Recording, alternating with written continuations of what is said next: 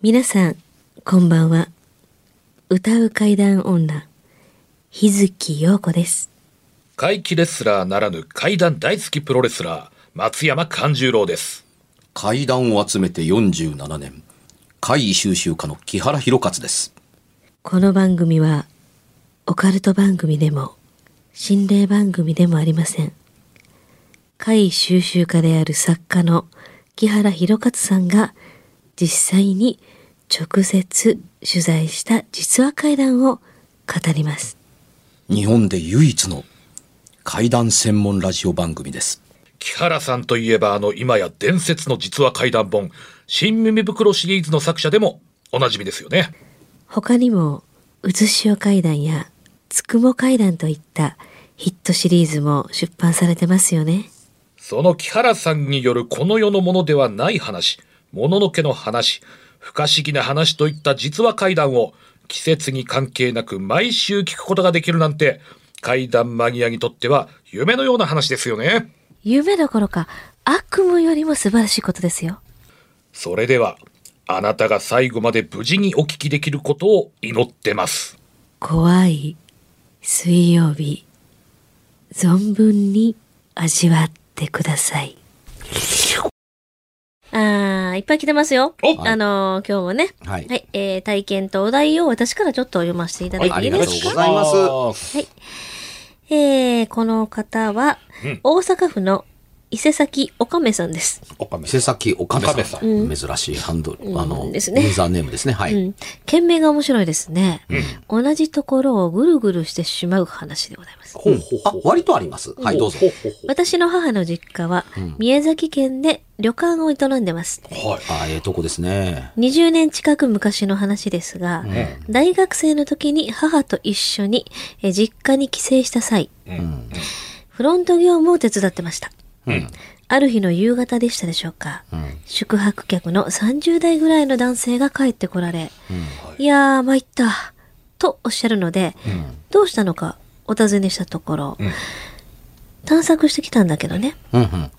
大通りに戻ろうと、うん。地図で確認しながら歩いても、うん。木八の首塚、これ鬼の首塚が、あの首が埋められているとね、あの伝説のある塚なんですって。はいはい。そのところに何回もで出てきてしまうんだよね。同じところをぐるぐるしちゃってどうしようかと思った、とのことでした。うん具体的なループ回数や道順などはお聞きしませんでしたが、うん。旅館にお泊まりのお客様ですし、おそらく遠方から来られた旅の疲れで、地図を見間違えて同じところを通ってるんじゃないかと、勘違いをされてるんじゃないかと、当時は思っておりました。うんところが最近、通っている整骨院の女性の先生からこんな話を聞きました。ん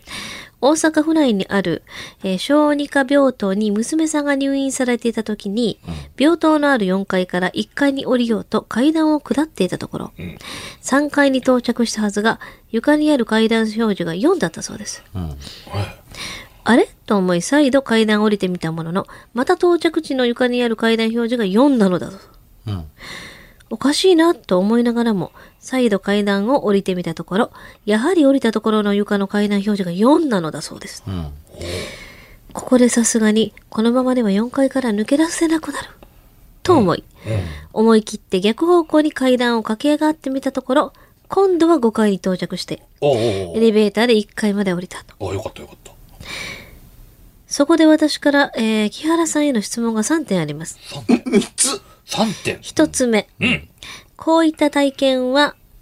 妖怪系の、えー、狐ね。狐や狸の、はいいあーははいはい妖怪の類に化かされたと考えても良いものなのでしょうか。えーそして二つ目、同じような目にあった場合、ループから抜け出せる方法というのはありますか。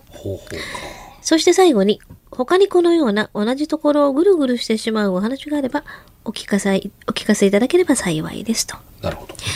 面白そうですね、これ。ちょっと、うんあのー紐解いていきます？階段的に言うと、うんまあ、もちろん新耳袋に書いたことは言うまでもありませんけれども、はいはい。あの、えーどう言えばいいんでしょうね。よく、あの、出くわす、うん。あの、話ですっていうに、よく出くわす話ってあんた、あの、つくも階段には書いてないんじゃないですかと、あの、おっしゃる方多いかもわからないですけれども、あの、話が被るので、いい話だとは思うんですけれども、採用してないという、いわゆる新耳で書いた話だから、話数稼ぎをされ、ししていると思われたら困るので、というので、あのー書くことをためらっ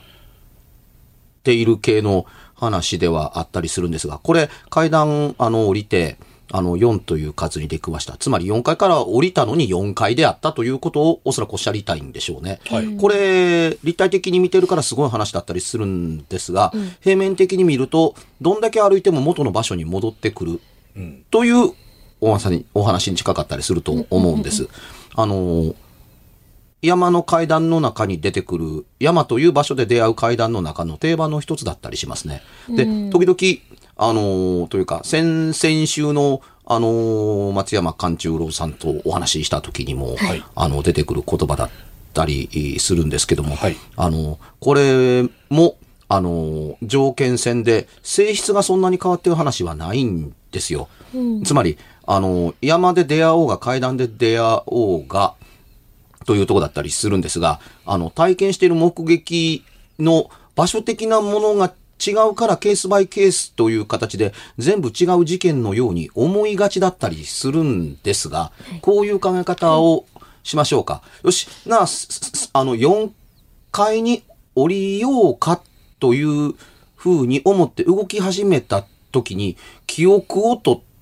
て、つないで元の場所に戻してあげると、今4階に着い降りてきたっていう記憶を植え付けるとするじゃないですか。頭の中では自分は動いて降りたと思ってるけれども、もともとそこで足踏みをしていただけで、で、スイッチを入れてあげたら、あれ、4階やん。かって、私降りたのに。これだといつまで経っても4階ですよね。で、右に曲がった記憶がないのに同じ場所に出てくるっていう話も、右に曲がってなどいないと思っている人間に植え付けやすい、あの、一つの催眠効果に近いものだったとします。まあ、例えばですけども、これは怖い話ではなく、あの、実例ですけども、右利きの人はずっとまっすぐ歩いてるつもりでも、長いスパンで見ると、どんどん右に回っていて気がついたら元の場所。山の中で遭難する一つの、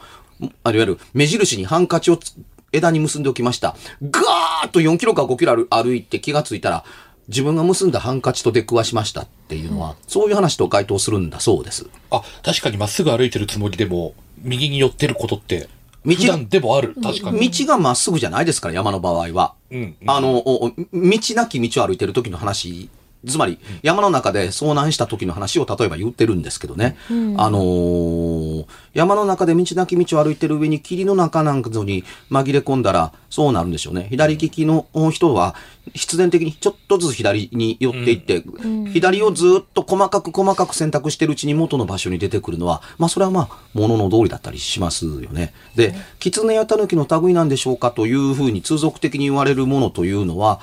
あの、正体がわからないので、狐のやたぬきにされることという話は、まあ、置いとくにしてみても、かけられている、何、何、何がかけているのか、ともかくとして、かけられている術そのものは、記憶の喪失と接続という編集作業に似ていると、これができると、個人的には思うんですよ。ただ、それだけで片付けられてるかというと、そうでもなかったりするうう感じは、あのします。あの、山口良子さんが漫画に書かれている体験談の中で、タクシーに乗って琵琶湖の、んだったかな？あのーに向かって峠道を走ってる時に、何度回っ、どんだけ走っても、同じ風景の、あの、要するにその、峠み左下に琵琶湖が見えてくるって。つまりその山の周りをぐるぐるぐるぐる回ってないと、あの、違う景色や違う角度、あるいは近づいていかなければならないのに、同じとこまで回ってるっていうふうに、さすがの運転手も気味が悪くなって、ちょっと休憩していいですか？さっきの4回の話も、あの、思い切って逆をやってみたら、普通に戻ったうん。っていうのがあったりしますよね。このタクシーの運転手も同じことをやるって。で、山の中だとか道端でこういう、あの、同じな、同じ場所にやたら出くわしてしまう、前に進むことができないという話の場合に、やったらどうですかっていう一つに、あの、休憩はもちろんそうですけれども、タバコがええと言われてたりします。タバコの煙は嫌なんですと、動物さんたちは。なるほど。うん、ただこれはあの、タバコに意味があるのではなくて、おそらく休憩に意味がある可能性は高いとは、あのー思うんです。で、そういう話もあるのかと思うとですね、何かがそこにつかせたくないから、到着させたくないから、あのーまるで術をかけたかのように、同じところをぐるぐる回ってるか、もしくはいつまで経っても目的地の目印が見えないということが、あるみたいな、実はその前を通り過ぎて見当たらないからぐるっと回ってると元に出てきたのであって見つかっていたらそうはならなかったとあのー言えばいいですかねこれは到着させないようにしているのかなと思わんでもない節があの、あるというものの中に、あの、いや、どうしてもつきたいからっていうふうにやってるうちにまた同じ道に出くわすから、ループをしてるような話に聞こえるけれども、それは目的地につかせたくないという話で、そこを抜き出してそう感じているという場合なんじゃないかなというのも、それに該当するような気がするんです。昔ね、あのー高知県からとある用事で入って、高知県から慶美神社さんに行くうんうん。機会があったんですよ。はいそれはね、一緒に同行している、あの、女性が、あの、連れてってほしいからというので、じゃあそのついでにい一緒に行きますっていうので、あの、行ったんですよ。うん。それまで何の問題もなく走ってたんですけども、その人を乗せて高知から、あのー徳島県に向かう途中、あの、いわゆる街中では問題なかったんですが、高速に乗って、しばらくしたら一番最初の、まあ、インターチェンジと言えばいいんですかね、はい。に、あの、差し掛かってきた時に、あのー直進方向、あのー1キロ先、インターチェンジを降りてくださいっていうふうにいや、ここ高知県やで、なんでこんなとこで降りないかんのっていうふうに、あの、無視したら、次の、あの、降りる場所か何かで、あと1キロで、まあ今、インターチェンジです。1キロ先です。あの、車線を変更して降りるようにしてくださいみたいなことを言うて。いやいや、ここまだ、あの、高知県やしっていうに、こんなとこで下に降りたら、あの、明るいうちに徳島県なんか使えへんやんっていうので、無視しやすかった。これがね、走ってる間中、インターチェンジ的なもの、いわゆる分、高速から分岐する時のたんびに降りましょう降りましょうっていうの。ほう。うん。おかしいん違うって。で、さすがにね、あのー徳島県の、あのえーいわゆるあの、美馬に近づいた頃、うん美しい馬ですね。いわゆるあの、県民さんに近づいたあたりのインターチェンジに差し掛かった時に、いや、そこまで言うんなら、なんかこう、近い、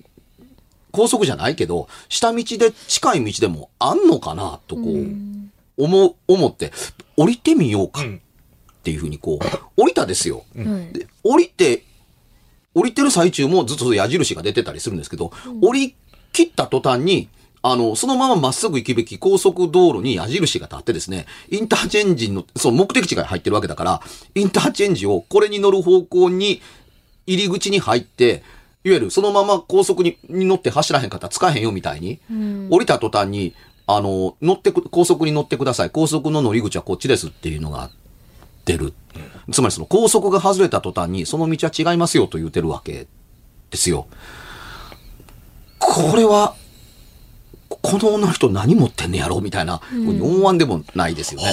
うん、だから、うんもちろんその、あの、カーナビの言うた通りに言ってたら、その数の分だけ実は降りて、はいインターチェンジに乗り返して、また乗って、うん。っすぐに走ってりゃいいものを、うん。ぐるっと回って、また乗って、また降りてっていうことをぐるぐるぐるぐるやってて、多分その日のうちには多分つかなかったと。その日のうちというか、少なくとも日のある間には多分つかなかったと思うんですよ。んで、そっから先はもう、あの、走り慣れてる道だったりするので、もうどこのインターチェンジで降り、降りるか知ってるしっていうので、あの、まあ問題なく、あの、つくわけなんですけど、そのつく途中でも、その角を右に、いや、違う。その橋を渡る渡らない。左に折れて、あの、橋を渡るように渡らない。みたいなことが何度かあってつくんですよ。それ道知ってるから。おかしいぞ、このカーナビ。っていうふうに。と思いながらもちゃんと目的地に、あのーほぼ予定通りに着きます。一回しか、まあ、騙されなかったというか、降りなかったので。で、えー着いて、あの、ご祈祷いただいた後で、あのー、3人立ち上がって、ありがとうございました。って、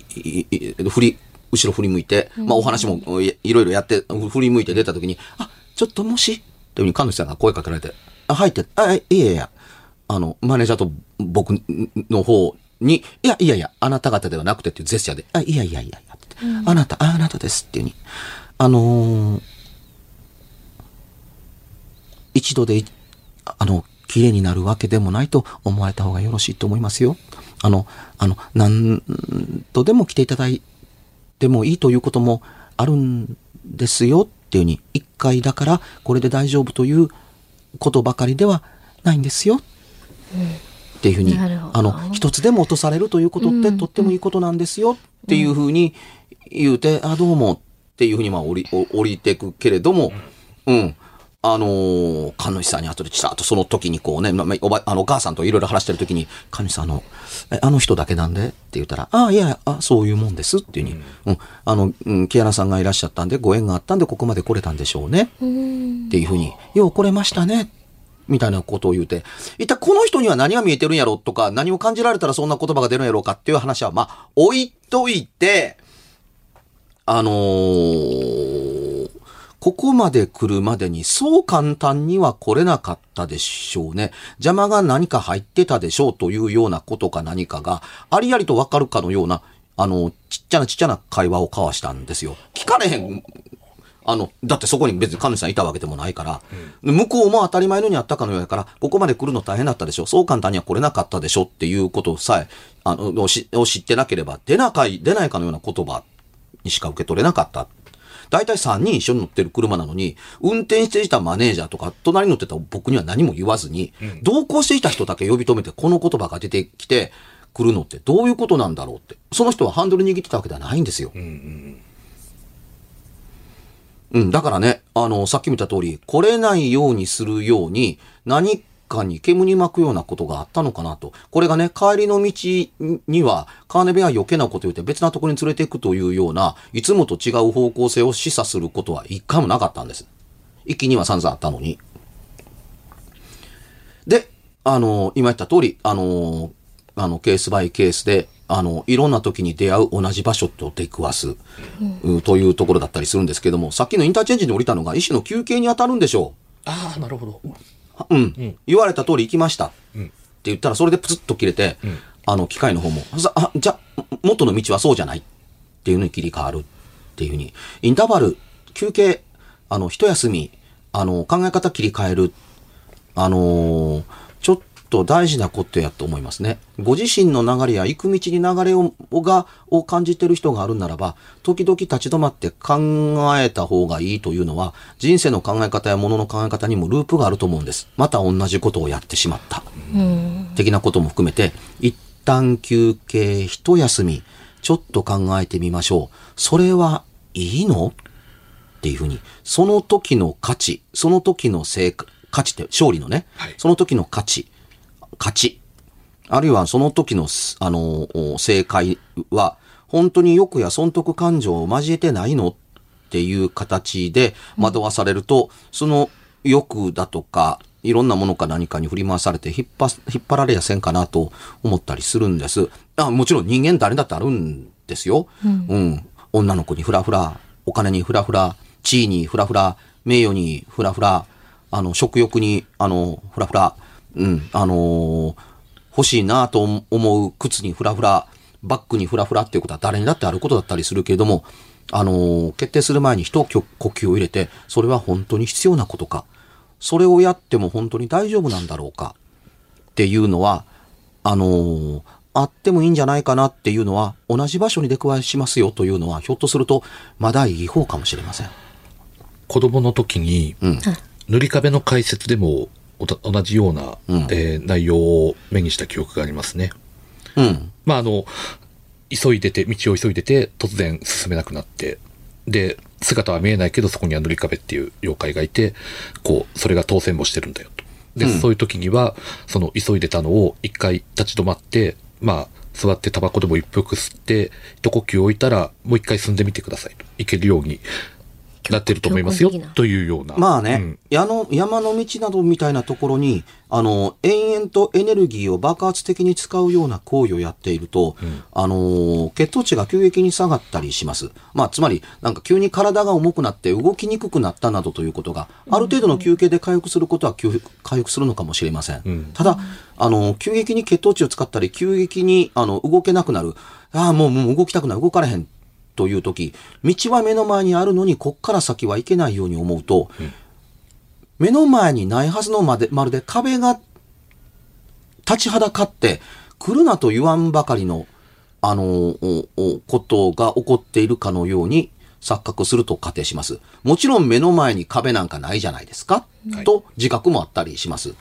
でも、道に急に壁なんかできない、できてるわけがないわけだから、ないのに壁があるとするならば、出来たての壁、塗りたての壁、うん塗り壁ができたかのように思う。動けなくなった時の現象につけられた、目に見えないけれども、壁が塗られてできてそこから先に行くなと言っている現象、塗り壁現象のことを指してるんだと思うんですね。うーうんん。で、それは体の体調がどういうふうに、いつも行き慣れてて、いつもやってることだから、そんなことなど起こるわけがないと思うところですけども、人間の体というのはそういうふうにできてるわけではなくて、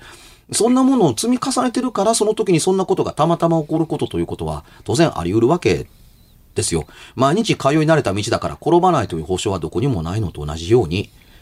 で、えーよくわけのわからないものに、の現象に名前をつけて、あの、やり過ごすという機能がちゃんと働いて、塗り壁というものが目に見えないけれども、壁、塗りた、塗りたての壁はい。があって、前に進んではダメだというふうに、あの、静止がかかる。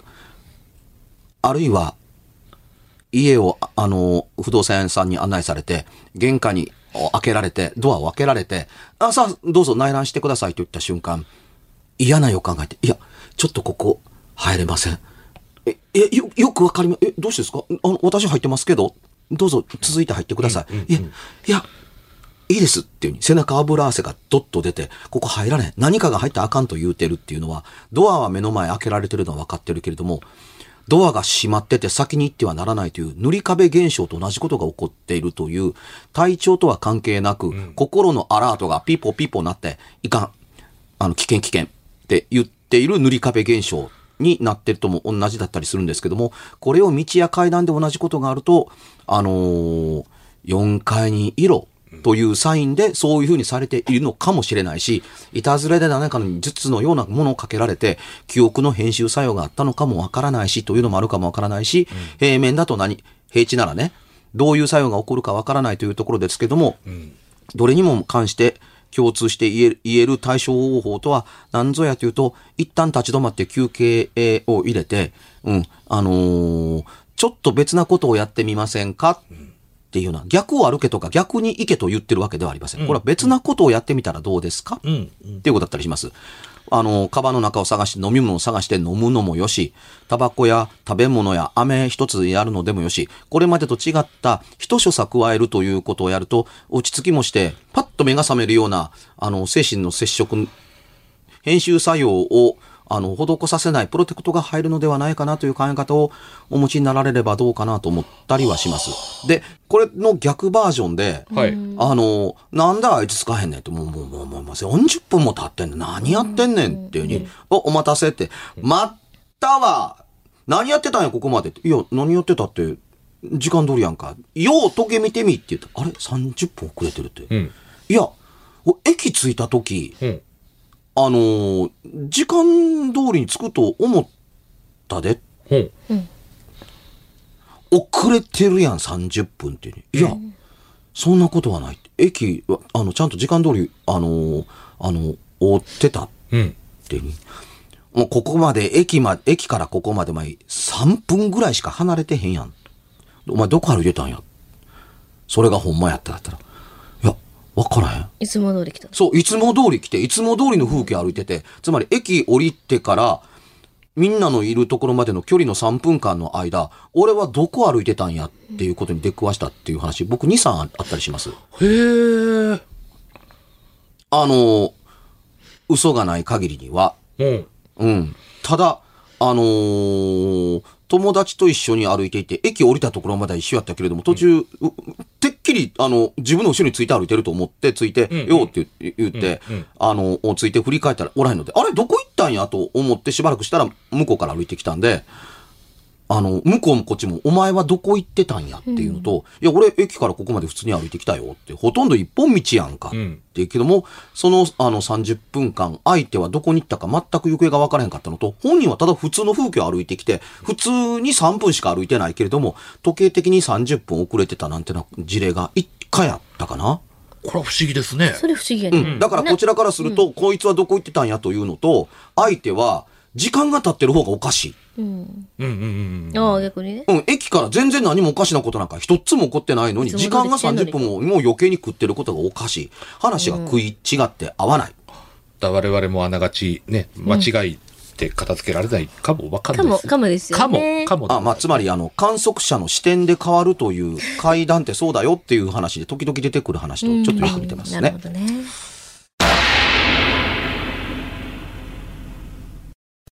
番組では1回216円でダウンロードできる別冊怪談ラジオを販売しております。ちょっと普通の地上波のラジオでは放送できない僕の体験を、あの、語っています。二度と本の形でまとめるつもりのない話が入っていますので、ぜひお聞きになってくださればと。どうやったら帰るの？詳しくは、ラジオ関西の怪談ラジオのホームページをご覧になって、ぜひともお買い求めいただければと思います。今夜はいかがでしたでしょうか？何もなければいいんですが。え？ちょっと、あなたの城、誰ですか？番組ではお便りや感想のほか、あなたが体験した怖い話や、あなたが聞いた身近な人の不思議な体験、また怖い写真や曰く因縁のあるものなどもお待ちしています。メールの宛先は、階段アットマーク jocr.jp k-a-i-d-a-n アットマーク jocr.jp ファックスは078-361-0005 078-361-0005おはがきは郵便番号650-8580ラジオ関西階段ラジオ怖い水曜日まで。ぜひ、本物の怖い話を私に教えてください。お相手は、歌う階段女、日月陽子と、怪談大好きプロレスラー松山勘十郎と、そして階段を集めて47年、木原博一でした。それではまた来週、お耳にかかりましょう。この一週間、あなたが無事でありますように。